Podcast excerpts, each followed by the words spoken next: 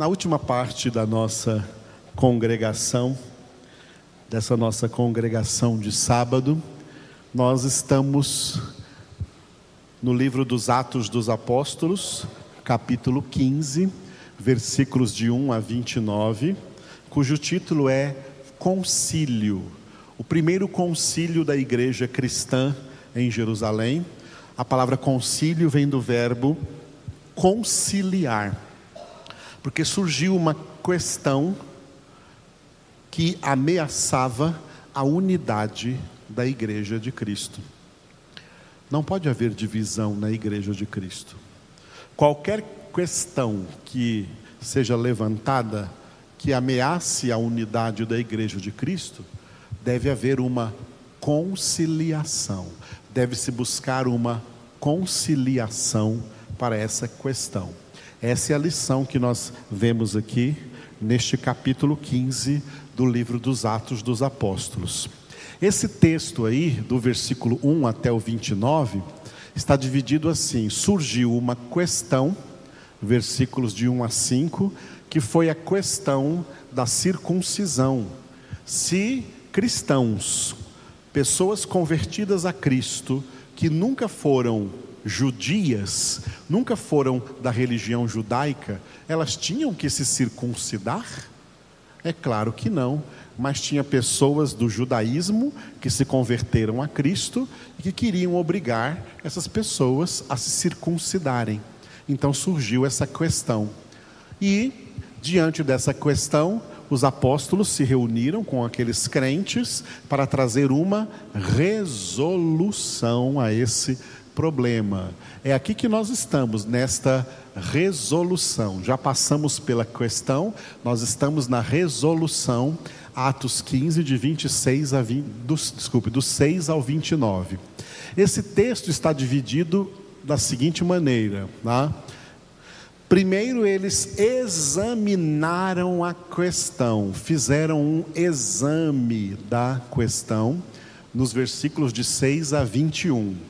E depois de fazer um exame, eles chegaram a uma decisão que foi tomada nos versículos de 22 a 29. Por enquanto, vamos ver o exame que foi feito, né? Atos 15, de 6 a 21. Esse texto de 6 a 21 começa com uma reunião, no versículo 6, que é o que vamos ver hoje, e depois algumas preleções dos apóstolos e irmãos que ali estavam presentes para esse concílio, nos versículos de 7 a 21. O versículo de número 6, né, o versículo 6, que é o único que nós vamos ficar hoje aqui, está escrito o seguinte: Então se reuniram os apóstolos e os presbíteros para examinar a questão. Vamos repetir? Então se reuniram os apóstolos e os presbíteros para examinar a questão. Nós ficamos nesse versículo hoje que parece ser bem simples, mas que traz para nós uma lição muito grande, que é a nossa última lição de hoje nessa congregação. Como existem pessoas que, diante dos problemas que surgem nas suas circunstâncias, logicamente a primeira reação delas é querer se livrar do problema, mas nenhum para, ninguém para para examinar o problema para entender esse problema, para entender por que esse problema surgiu, para analisar esse problema de todos os lados e poder ver então, vislumbrar qual seria a solução para esse problema. A maioria das pessoas, sabe o que significa? Que a maioria das pessoas aprendeu a não pensar a não refletir, a não observar direito as coisas.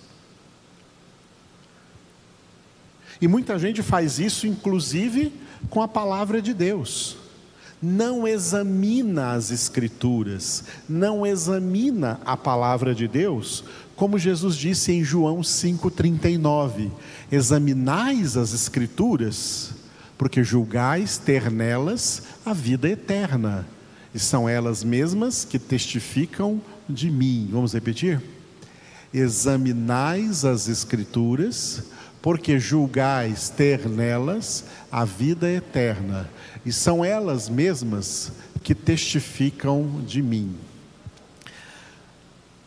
Tem um monte de gente que quer interpretar a Bíblia do jeito deles, do jeito como eles pensam que deve interpretar a Bíblia. Não, a Bíblia não é qualquer coisa assim, não, para ser interpretada de qualquer jeito com consequência, as consequências do pecado na nossa vida, a nossa mente sofreu uma coisa muito séria. Ela se tornou rápida para interpretar, mas preguiçosa para examinar. A mente dos crentes, a maioria dos crentes, são preguiçosos para examinar as Escrituras. Eles não gostam de estudos bíblicos, eles não gostam de aprender Bíblia. Eles pensam que igreja é só curas, milagres e tá, tá, tá, e depois vai ser tudo salvo, resolveu problemas, a bênção de Deus abriu porta de emprego, fez tudo, tá, e não querem aprender a palavra de Deus, rejeitam o conhecimento, Oséias 4:6, Deus disse: "O meu povo está sendo destruído porque lhe falta conhecimento".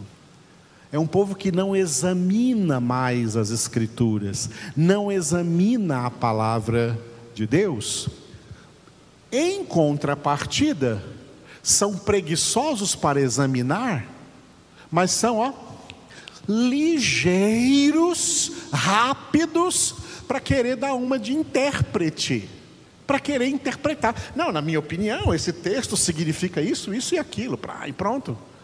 Mas peraí, qual é a base que você tem para dizer que esse texto significa isso, isso ou aquilo? Quanto tempo você se debruçou sobre isso e orou e meditou e passou meses meditando nessa palavra para ter certeza de que essa é a correta interpretação? As pessoas são preguiçosas para examinar as Escrituras, mas elas estão aí nas redes sociais interpretando de qualquer jeito. E como tem besteira nessas redes sociais aí, usando Bíblia. Como tem evangelhos distorcidos, palavras distorcidas, inaplicáveis, mas que estão sendo aplicadas por essas pessoas que não pensam, que não examinam, que não meditam para ver se é realmente assim. Elas não, não fazem os passos necessários, por quê? Por causa do pecado, a mente ficou preguiçosa para examinar, preguiçosa para estudar a questão, mais rápida para querer logo interpretar para querer dar logo uma interpretação. Não, isso aí significa isso e aquilo pronto, acabado. Não, não é assim não. Existem passos. O concílio de Jerusalém aconteceu dessa maneira. Nós já aprendemos isso em Atos 15. Eles foram primeiro, surgiu uma questão, traz essa questão aqui e vamos meditar juntos nessa questão. Vamos examinar essa questão à luz da palavra de Deus para ver como resolver essa questão. Os crentes não têm paciência, a maioria não tem paciência, nem de estudar a Bíblia, nem sequer de ler Bíblia, nem Bíblia estão lendo. A palavra está sendo tirada das igrejas, substituída por muita música, muita dança, muita programação, muita coisa que eles gostam, que a carne gosta. Mas não gostam de palavra. Eles querem uma palavra rápida, uma palavra que fale somente de acordo com as suas concupiscências, com as suas cobiças. Eles querem ouvir o que eles querem e não o que eles precisam ouvir. O que eles precisam ouvir não tem mais ouvidos para ouvir. E tem já hereges por aí dizendo que a Bíblia não existe mais, a Bíblia está ultrapassada. Hoje Deus fala de qualquer maneira diferente aí no meio dos cultos. Esses hereges são possuídos por Satanás não pelo Espírito Santo, porque o Espírito Santo, como Jesus disse em João 16, 13, nos guia em toda a verdade, em toda a palavra. Olha como o Espírito Santo nos guia. Eu coloquei aqui uma arte para vocês entenderem. Quando Jesus disse examinais as Escrituras, o que é examinar a Escritura? Fazer três coisas que eu coloquei ali junto com o sinal de mais. É como uma conta de somar, tá? uma adição. Você tem que somar três coisas diante da palavra de Deus: contemplação, meditação, reflexão. O que é contemplar? Contemplar é olhar com carinho, olhar com delicadeza, olhar com atenção, olhar com prazer, isso é contemplar. Contemplar alguma coisa é olhar embevecidamente. É assim que no Salmo número 1, o homem tem o seu prazer na lei do Senhor. Ele contempla. Isso é contemplação.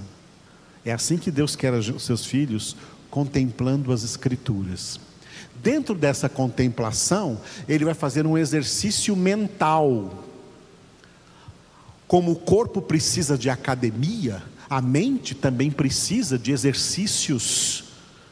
O exercício da mente se chama meditação. Meditação é pensar, é ruminar, como a vaca faz com o capim, ela não só come antes de digerir, ela rumina o capim que ela comeu.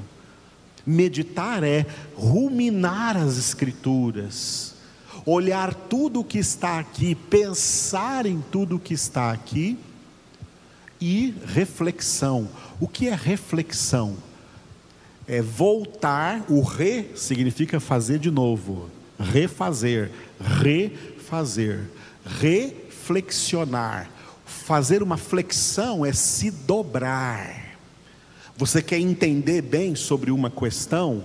Você quer entender bem sobre alguma coisa? Você tem que se dobrar sobre ela. Você tem que se flexionar sobre ela e voltar a se flexionar.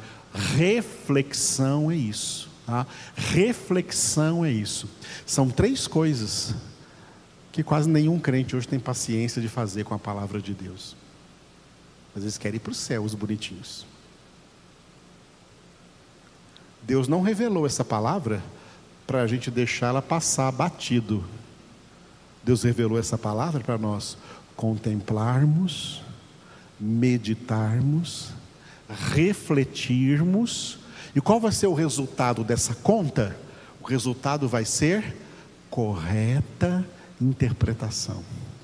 Dessa contemplação, dessa meditação, dessa reflexão vem uma correta contemplação, desculpa, uma correta interpretação e de posse de uma correta interpretação, nós saberemos como agir diante de qualquer circunstância. A ação é o resultado de saber o que fazer. É por isso que tem tanto crente que cai em problemas e fala assim: porque Deus permitiu eu cair nessa situação. Não, Deus não permitiu. Você caiu porque você não foi para a palavra, você não foi contemplar, não foi meditar, não foi refletir. E depois interpretou a situação de qualquer jeito e foi agir de qualquer jeito e você caiu no buraco. Você não agiu direito, não agiu com sabedoria. Deus quer filhos sábios. Deus não quer filhos nécios. Deus quer filhos sábios. Deus nos salvou em Cristo Jesus para que sejamos sábios. Efésios 5,15: Vede prudentemente como andais, não como nécios, e sim como sábios. Deus quer formar filhos sábios, que diante de toda questão, de todo problema, de todas as circunstâncias, ele examina as Escrituras, contempla, medita, reflete para ter a correta interpretação que Deus vai dar, que Deus vai iluminar, e aí vai ter um direcionamento de como agir dentro dessa situação. Senão ele estará sempre desesperado diante das situações, sem saber o que fazer, sem saber como agir, fica pensando que é falta de oração, fica pensando que é falta de fazer uma campanha no monte para ver se resolve o problema de maneira mágica. Não. Deus revelou na palavra todo o modus operandi e todo o modus procedendi dos seus filhos em todas as situações. É na palavra que nós temos a solução para tudo nessa vida, em nome de Jesus.